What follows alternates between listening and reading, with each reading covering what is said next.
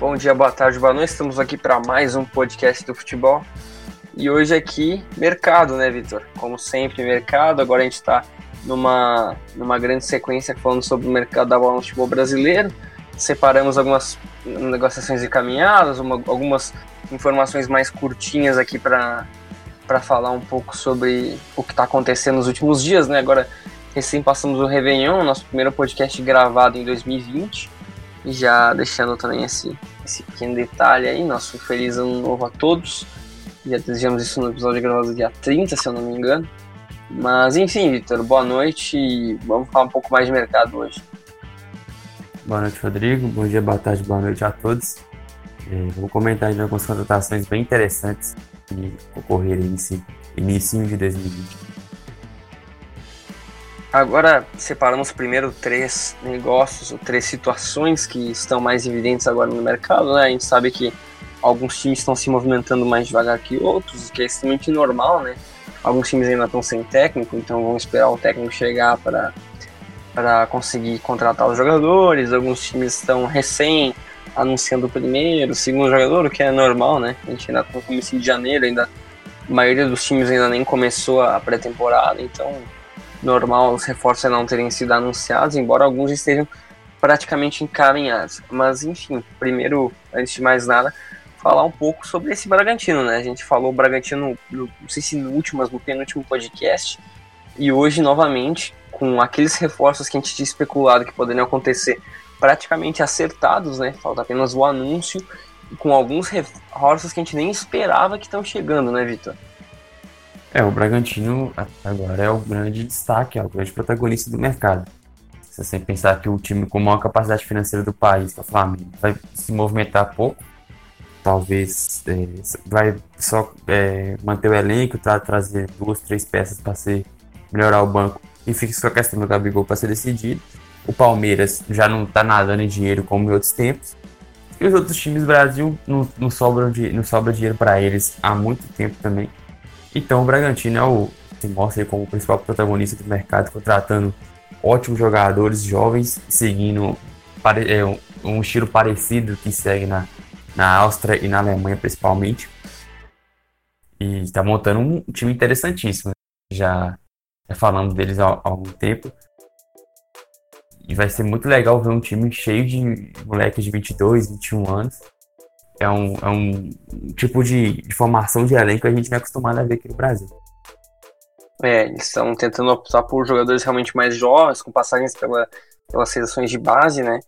E a primeira contratação, as duas primeiras contratações que a gente já citou no último podcast, né, o Tony Anderson e o Arthur, ambos estão bem perto de ser anunciados, né? O Arthur tem um acordo já com o Palmeiras, o Tony Anderson tem um acordo com o Grêmio, então, o Tony tem 22, o Arthur tem 21.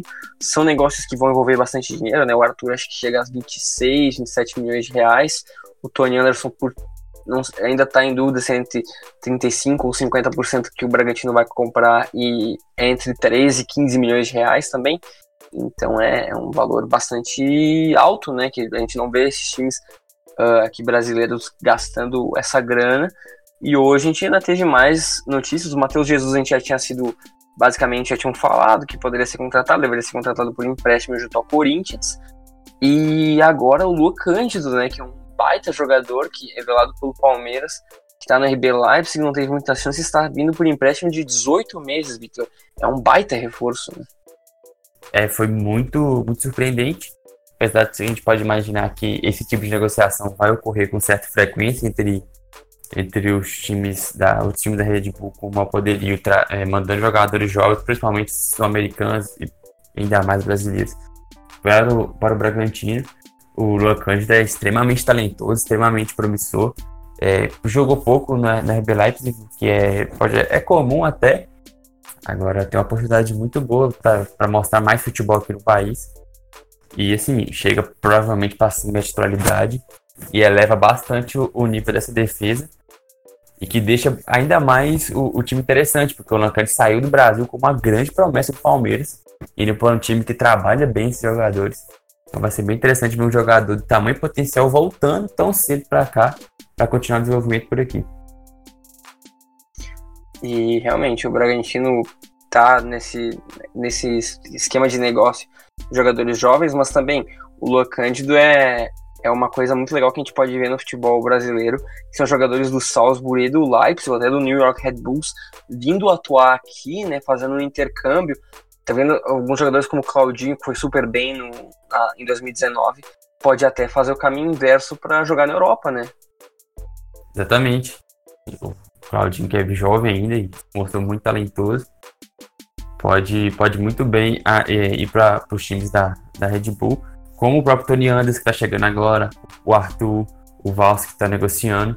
Então vai, ficar de olho muito também por conta disso. Acho que abre enormes possibilidades tanto para o Red Bull Bragantino como para os jogadores que estão no, no elenco.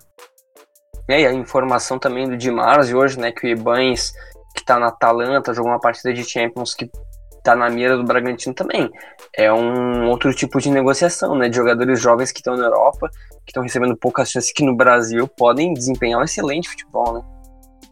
É, é aquele tipo de negociação que a gente já conversa entre a gente é, há um bom tempo, já postamos inclusive em thread no Twitter, que são jogadores que estão encostados na, na Europa e que certamente agregaria tanto para o clube quanto para, para o jogador voltar ao Brasil e ter mais chances. O Ibanez é um caso clássico dele, um jogador muito jovem, e foi muito cedo para a Atalanta, foi para um, um lugar que é, historicamente é bom para os defensores se desenvolver, acabou que está jogando pouco, mesmo num, time tão arrumadinho como a Atalanta, tem pouca chance, conseguiu mostrar futebol, mas, assim, é, é, um tipo de jogador que você tem que olhar, você olha e você consegue mapear rápido e tem que trazer, porque é um cara que já mostrou ter talento, então a Red Bull ficou mais atenta do que, do que os grandes clubes do futebol brasileiro, e assim, é um cara que chega para disputar a vaga, porque ele é talentoso, entendeu? E se você pensar que já chegou o Real, você já tem o Léo Ortiz, aí chegou o Luan Cândido, o, o goleiro, o Cleiton tá negociando, é uma linha de defesa muito boa do Bragantino. Realmente, é um time que, se não for brigar ali por, por título, né, que é um, realmente uma coisa muito difícil, é um time que pode brigar ali por uma vaga na Libertadores em sexto, quinto lugar, pensando bem baixo, né, porque é um elenco muito forte. Né? É, eu acho que o Bragantino entra como um dos principais candidatos a, a Libertadores. Tem que ver, é, é, a única coisa que eu vou esperar um pouco para ver quem vai chegar como técnico, agora que o Zago saiu. Mas em termos de elenco, em termos de tranquilidade para trabalhar, em termos de estrutura e capacidade de desenvolvimento dos jogadores, o, Bragantino chega como forte candidato a Libertadores. Sem dúvida. Agora já pulando para uma pauta que a gente chegou a falar semana passada, que era que o Corinthians estava perto do Dodô, né? Que era o plano B para lateral, porque o Sid Clay estava meio longe, né? Tava complicado o negócio. E aparentemente agora, na, depois da virada do ano, o Corinthians conseguiu uh, melhorar a negociação. O Corinthians, a princípio, ia ter que pagar um milhão de euros pelo empréstimo, conseguiu reduzir o valor para 200 mil, mais uma prioridade de compra após o, o fim do empréstimo. Então parece que o Sid Clay tá, tá voltando pro Corinthians, né? É uma, uma boa peça para uma lateral esquerda do Corinthians que desde a saída do próprio tá bem definida, né? É, entre Sid Clay e Dodô, eu não, eu não acho que é uma diferença muito grande. Acho que o Dodô já mostrou. É, o auge do Dodô foi melhor que o auge do Sid Clay, mas o Sid Clay é um cara que estava até pouco tempo no Corinthians. É um cara que está acostumado com a pressão, um cara que já passou para o Paranaense bem também. É, é mais jovem também. Então acho uma coisa tão boa como vários coisas vem fazendo, é aquele negócio. É, é, um cara que é bem melhor do que o atual titular. Então, é uma contratação que eu acho válida por empréstimo aí, então é, minimiza um pouco os riscos. É, eu não sei, eu acho que eu não consigo definir quem seria melhor entre ele ou o Dudu. Então, mandou bem o Corinthians, acho que mais uma contratação interessante esse time que, que vem se mostrando bem promissor na temporada. É, o Corinthians tem feito boas aquisições e essa é uma contratação bem inteligente, até por um valor bem, bem baixo. O Corinthians trazendo um lateral relativamente jovem, 26 anos, que ainda tem muita, muita bola para gastar aqui no futebol brasileiro, né? Enfim, Vitor, agora falar de um cara que tu conhece bem, foi anunciado pelo Grêmio agora no, no primeiro dia do ano já, Lucas Silva, né? Lucas Silva atuou muito tempo no Cruzeiro, tanto na primeira passagem, campeão brasileiro, bicampeão brasileiro no caso, quanto na segunda, né? Que foi muito importante os dias da Copa do Brasil. foi uma peça importante, né? E o Grêmio consegue ele apenas com luvas, né? Pagando um pouco para o jogador antes para assinar o contrato e com um salário de 350 mil que para o Grêmio é um valor intermediário. Então, o que, que tu acha dessa contratação? Acho que é uma peça útil, porque o Lucas Silva também está sem jogar desde setembro, se eu não me engano, até agosto, né? Acho que ele, acho que ele rescindiu em setembro e parou de jogar antes, né, pelo Cruzeiro. É, é já tá o tempo, acho que já desde junho julho sem jogar, já fazem mais de seis meses aí. Mas assim, baita contratação, baita contratação. O Lucas Silva é muito bom jogador, é um cara que surgiu muito bem naquele time máximo campeão em 2013 e 14, titular uns dois anos. É, aí foi pro Real Madrid, porque obviamente é muito. O cara, ele, era, ele é bom jogador, mas não é do nível do Real Madrid. Você ainda chega num time que tem só Modric, é, Casemiro e, e Kroos no, no meio-campo. Então, assim, é, a situação dele foi bem complicada. Acabou voltando. É, teve um empréstimo também ruim pelo Marseille. Acabou voltando para cá em, em 2017, onde foi, onde foi crucial também, muito importante nos dois títulos de Copa do Brasil. Titular basicamente todas as, as principais partidas 2018 ele só não foi titular na final é, porque o Cabral jogou na decisão mais, mais tática do, do Mano. Mas assim, é um cara que para o Newton dele sobra, sobra. Ele, ele, ele tem 26 anos ainda, então a margem dele de, de evolução ainda existe, mesmo seja, mesmo seja pouco, existe. E é um cara que, desde que surgiu para profissional, sempre foi bem no Cruzeiro, sempre foi bem. Então, para mim, é uma contratação sensacional do, do Grêmio. O cara que vem sem custos, vem pagando salário e luvas, mas diluir isso no contrato é um valor baixo. É, é um cara que seria titular em basicamente todos os times, quase todos os times do, da Série A. Então, é igual eu te falei, é, se ele jogar, se tiver em forma, não tiver lesões, uma coisa que ele nunca teve muito, ele teve aquele um problema, especular um problema de coração dele, mas nunca teve lesão grave. O Cruzeiro ele tem mais de quase 200 jogos pelo Cruzeiro. Então, se ele tiver em forma, vai ser titular do Grêmio. É, o Lucas Silva realmente é um jogador que parecia que estourar, né? Mas, como tu disse, nível para Real Madrid é realmente muito difícil, né? Ele jogou apenas nove partidas por lá, aí perdeu a posição pro Yarramendi, né? Quando ele estava jogando, aí jogou 32 partidas no Marseille e depois voltou para o Cruzeiro. O empréstimo até teve bem, foi bem sucedido nessas passagens. Mas é uma boa contratação, assim, a contratação do Grêmio na janela, ele e o Vitor Ferraz até aqui. Então, para vir novos nomes, mas é um jogador que vem para ajudar a compor o, a volância, né, que estava meio prejudicada muito pelo peso, né, que o Maicon levantava a equipe, o Michel também deixava o meio campo muito pesado, mas uma dupla com o Matheus Henrique é bem, bem interessante. São, são volantes que não são muito aquele, aquele tipo, clássico Maicon, assim, volantão, mas é um jogador que, que tem uma qualidade técnica muito boa e que ainda é relativamente jovem, né? Fevereiro vai fazer 27, mas é um jogador relativamente jovem ainda. É, se você só, só pra o, o Grêmio contratou um cara que foi titular em quatro títulos nacionais na década. Então, assim, não é pouca coisa. É, não, é, é realmente bem é bem expressivo, né, o que ele, o que ele fez pelo Cruzeiro e e é uma oportunidade também para ele ressurgir no futebol, no futebol brasileiro agora que ele ficou muito tempo sem contrato, né? É raro esses jogadores de dessa qualidade ficarem seis meses sem time, né? Então agora que ele conseguiu rescindir o contrato com o Real Madrid, aparentemente tem tudo para colocar a carreira novamente nos ganchos. Só, só, é, só para explicar isso é, é do contrato, porque ele ficou sem contrato já no final da janela. Então aqui não podia trazer mais e lá na, na Europa a janela estava fechando. E talvez não tenha aparecido alguma coisa do mundo árabe. Então, muito, é, deve ser por isso que ele, não, que ele fosse contratado todo esse tempo. Ah, sim. Sim, entendi. É, fechou. Acho que até eu vi um vídeo sobre isso que ele era um dos melhores jogadores sem contrato para assinar, mas a janela fechou, aí não tinha como, como ele assinar com nenhuma equipe daqui e realmente foi bem difícil para ele esse período. Mas também ele estava treinando, né? Não é um jogador que vem fora de forma. E e é de uma qualidade bem que vai ser bem útil para o Grêmio, até para aumentar o elenco né, para 2020. Vitor, vamos falar agora das curtinhas, uma curtinha que te agradou bastante, que é dessa especulação que o Edilson realmente está voltando para o Grêmio após muita insistência de sua parte para voltar jogando tricolor gaúcho depois de ser trocado por Alisson e Tony Anderson praticamente dois anos atrás, né? É uma é uma, uma volta que nesse momento agrada muito a torcida cruzeirense, né? Ah, meu amigo Renato Gaúcho sempre, sempre fazendo serviço aí pra gente. É... Ah, cara, vamos, vamos combinar. Era meio previsível. Era meio previsível. Um cara que saiu tranquilo daí. Acho que todo mundo entende que ele saiu com um salário absurdo que veio ganhar no Cruzeiro. É, e vocês não têm. Vocês têm agora que trouxeram o Vitor Ferraz e o Leonardo está, está machucado, então basicamente só tem uma opção disponível para jogar agora. E o querendo ou não, o Edilson foi muito bem, isso aí a gente não pode negar.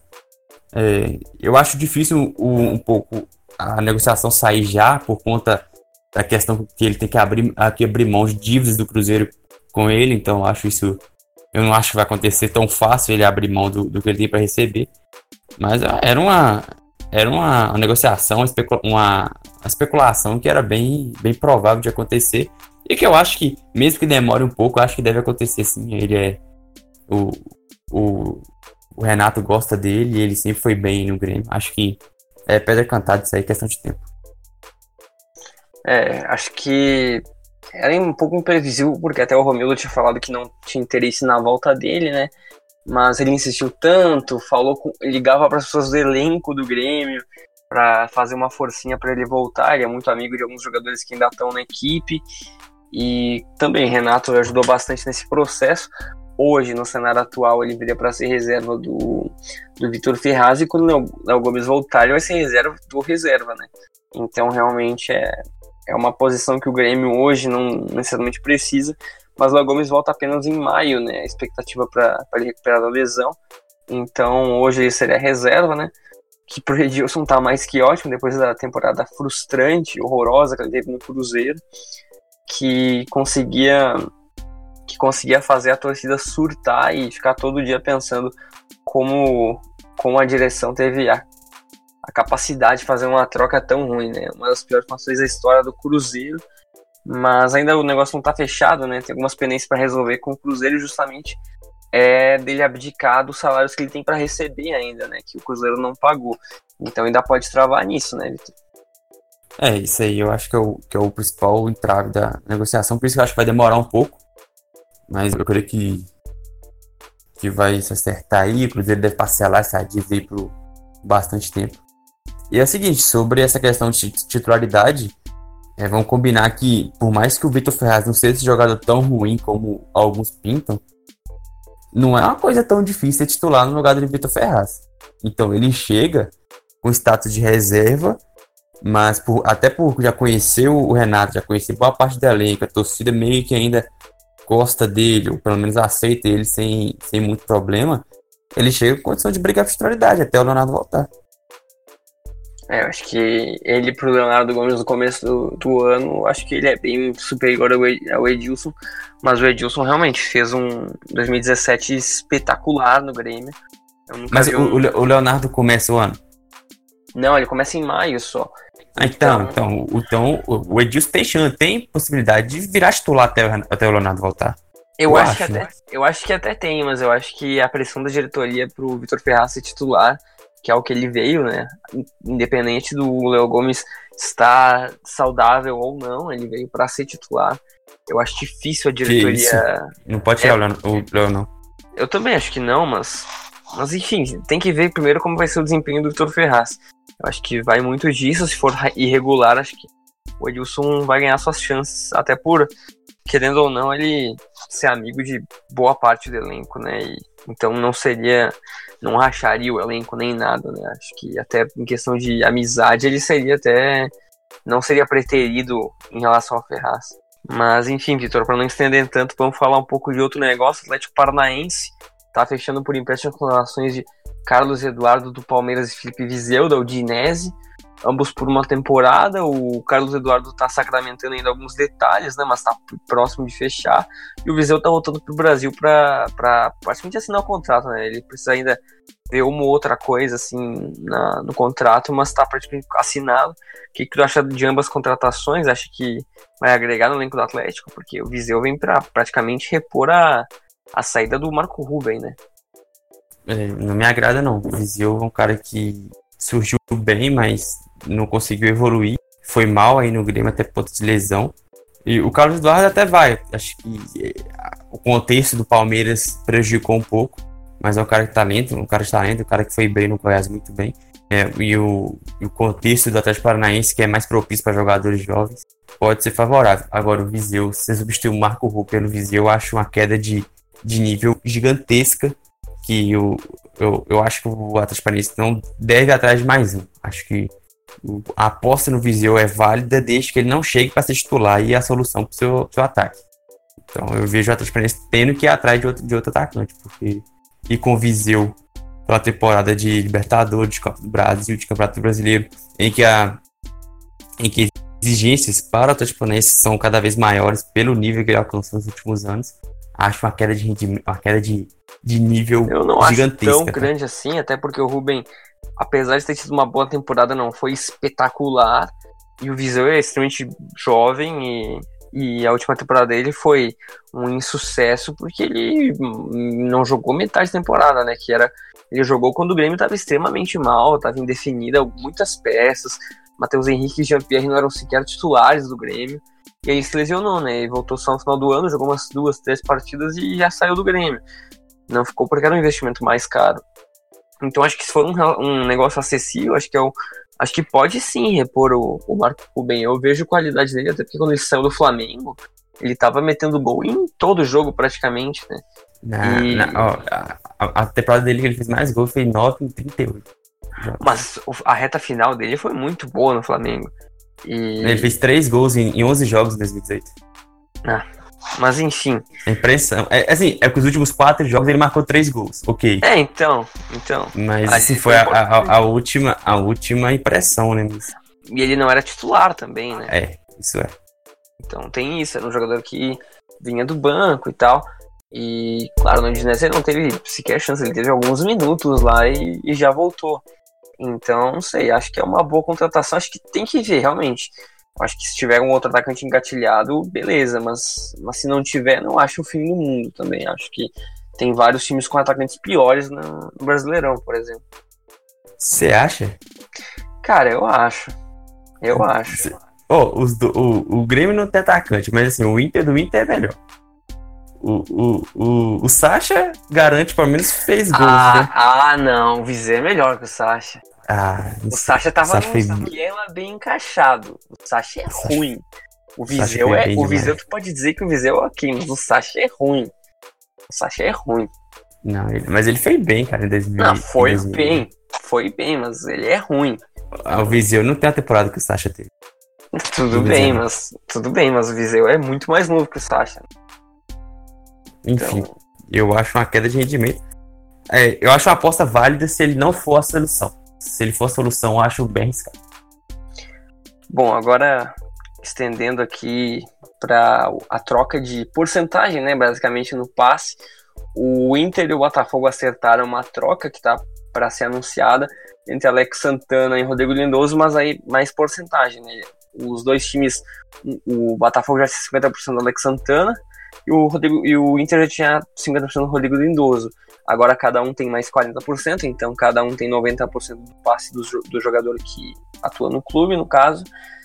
Só que o Alex Santana tem 24 anos, o Lindoso tem 30, e ambos, apesar de terem sido destaques em 2019, né, o Botafogo teria propostas pelo Alex Santana. Então soa um pouco estranho o Botafogo fazer justamente essa troca quando tem propostas, né?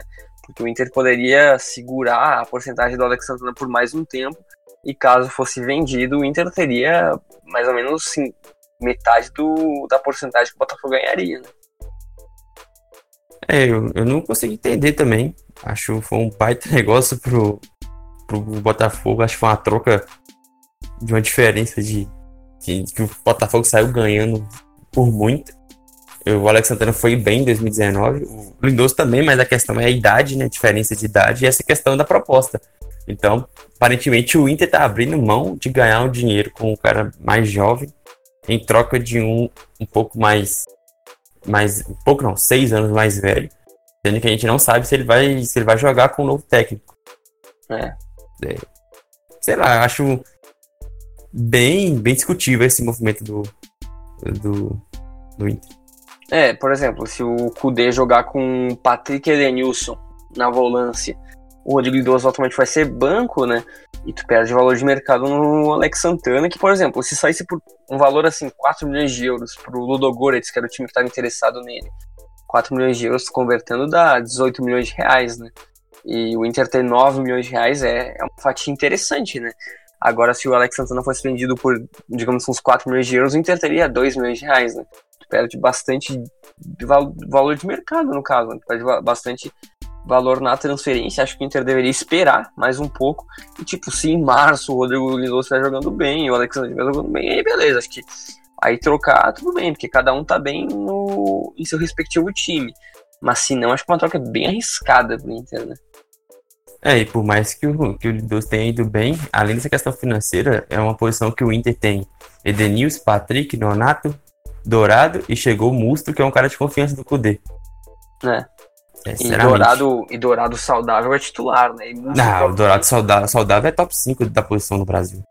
É, e Musto talvez. Eu não sei como é que tá a condição física dele, né? Porque ele tava mais ou menos sem jogar, né? Agora por causa do doping, mas se ele começar jogando, aí tu tem que brigar com o Patrick, Denilson, Nonato. É, é realmente é muita opção, né? É, eu, é assim, eu vejo o Edenilson como titular, sem muita discussão. E o Dourado, se voltar bem, é, também é discutível. Aí se o, o, aí se o Musto jogar com, com três meio campistas, né? Aí ah. o Viseu entra. Aí, é, o Viseu não, o Lindoso entra. Então, não sei, acho. Acho que foi bem o Botafogo nessa. E agora nosso último, nosso último tópico aqui da pauta, propostas por Dedé, né? O zagueiro do Cruzeiro acabou o ano em baixa com a torcida, em baixa também em campo, tem proposta do Vasco da Gama e agora já tem. Já tem. O Cruzeiro já teria feito até conta proposta para uma das propostas que teria recebido. Tem vários times tentando contratar ele. Então, começo de janeiro e o zagueiro Dedé já, já parece ter um futuro, se não definido, encaminhado para uma saída, né? É, era previsível. O Dedé é o, talvez o, o ativo mais valioso do Cruzeiro é, atualmente. O cara que, apesar da, da idade avançada em campo, é indiscutível. E ter essa proposta do Vasco, que eu acho complicado por causa dos salários do, do Dedé, e eu acho que o Cruzeiro não está disposto a pagar parte dele. E tem sondagem do Palmeiras, pelo que dizem, e da China, que eu acho que é o mais provável. A China tem capacidade de pagar o que ele, o que ele ganha no Cruzeiro, até mais. E até pode é, receber alguma coisa em troca. O Cruzeiro pode receber uma, algum valor em troca. o, já foi confirmado que teve sondagem. O Cruzeiro confirmou que mais de um time procurou para saber do Dedé. E aquela coisa, é, eu esperava que o Dedé saísse mesmo. O Dedé vai sair, não, não tem como ficar, ainda mais não tem, não tem clima, não, é muito caro e é um ativo valioso. Então acho que o Cruzeiro vai vai se desfazer dele mais rapidamente e, e vai ser uma, uma bela de uma, de uma alívio na, na folha. E se conseguir algo em troca por ele, seja jogador ou seja um valor, valor pela transferência, vai ser um bom negócio. E o Dedé também, né? 31 anos, quer receber 700 mil do Cruzeiro na próxima temporada na Série B, não quer ficar naquele teto de 150. Aí realmente, né? Praticamente tu tá dizendo que tu quer sair com outras palavras, né? É, o Cruzeiro, o Cruzeiro falou que é 150 mil. Se realmente for isso, não abrir sessão por ninguém, é impossível. E mesmo que abra sessão, tem cara na frente dele para receber esse valor é, acima é, do não, teto. Não vai receber mais que o Fábio num, num ano não, assim, né? É, não deveria, né? É, não deveria. Mas, enfim, Vitor, alguma consideração final? Porque, mais ou menos fechando aqui o podcast, fazer aquele merchanzinho da nova conta, né? É isso aí. Acho que é, por hoje foi isso.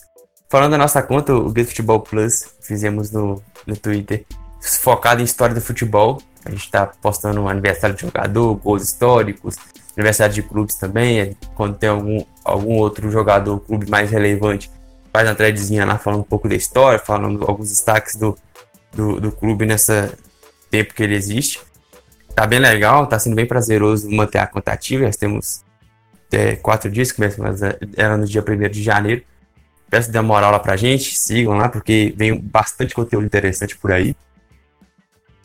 E é isso, dê uma olhada também no perfil principal, o arroba Futebol, atrás lá dos destaques sul-americanos já está chegando ao fim, mas tem, tem coisa chegando na próxima semana também.